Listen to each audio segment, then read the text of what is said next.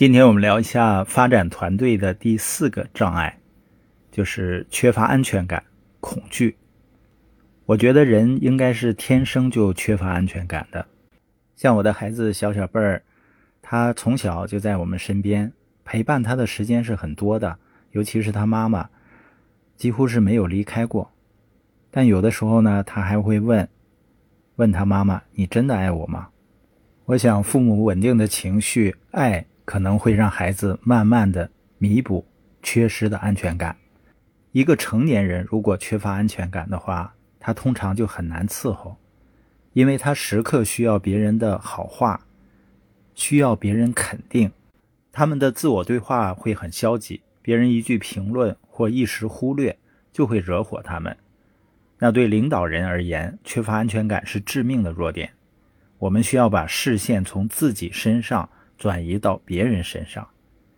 当我们能够坦然接受自己，不管是优点还是缺点，即使有的时候别人没有得体的认同我们、赞扬我们，我们也不要介意，因为很多时候人们都是无心冒犯的，可能是受到了干扰，或者一时不注意才会这样。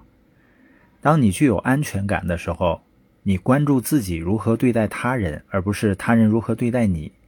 这样，即使有的时候被忽略，你也没有感觉。当你只看到自己，你会注意到别人每一个忽视或者评论，认为这些都是针对自己的。这样呢，就会让你很痛苦。当我们年龄越长的时候，我们会发现，一个人只关注自己的时候，却更不快乐了。就像缺乏安全感、恐惧呢，也是人的一个通病。要想取得最大的成功。我们必须理解并克服恐惧。恐惧是看似真实的假象，它会麻痹我们的行动，阻碍我们向前进。所以有一句话我非常喜欢：勇气并不是无所畏惧，而是即使害怕也勇往直前。我们都害怕尴尬，如果让你当众演讲，可能你会觉得怕丢人，甚至有些人他害怕成功。因为他担心自己不值得成功。当你感到恐惧的时候，你仍然迈出小小的步伐，你会发现你害怕的事情通常不会发生。我在创业的初期非常害怕和人交流，对于陌生人，我只能鼓起勇气，一遍遍地问他们火车站怎么走。再说别的话呢，我就感到很恐惧。但是当我不断地直面恐惧，不断的去和人接触、和人们交流的时候，恐惧慢慢的就退缩了，离我而去。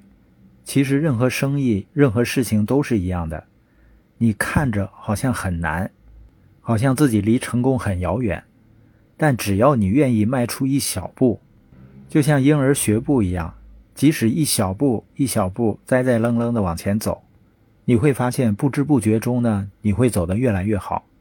所以，当我们有不安全感和恐惧的时候，我们只需要找到自己的目标在哪里，然后每天进步一点点，最终你会发现呢，恐惧和不安全感会被你甩得远远的，你会充满自信，能量满满的面向未来。